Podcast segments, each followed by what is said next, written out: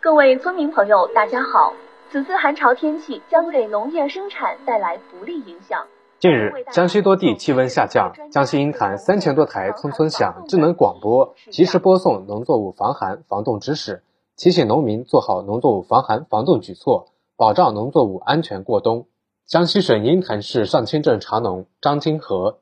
这两天天气变化比较大，像我们这个茶园啊，在寒潮来临之前，要采取一些措施。广播天天都在宣传如何防范，我们都比较清楚。江西省鹰潭市农技专家周家祥，在这种恶劣的情天气情况下，通过广播及时把这个防冻防寒的知识传送到各个村，这样一来，可能就减少了农户的这个损失，也降低了我们的时间和人力成本。近年来，江西鹰潭积极探索智慧广电加公共服务加乡村治理发展模式，创新构建村村响智能广播系统，推进城乡公共服务和应急管理一体化。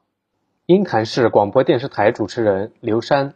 我们的智能广播呢，每天播出三次，每次一个小时左右的时间，内容涵盖了气象预警、农作物病虫害防治等相关的知识，及时的将党的政策、民生热点、政情村务等。惠农便民信息传递到家家户户、田间地头，进而打通了农村信息服务最后的一公里。目前，鹰潭已在人群比较集中、易收听的位置安装了三千多个接收终端，覆盖了所有村小组和城郊社区。鹰潭村村响智能广播系统设市、县、乡村四级管理平台，早、中、晚三个固定时段同步播放广播节目，其余时段由各级管理平台因地制宜播放相关信息。江西省鹰潭市上清镇汉浦村村民关富强：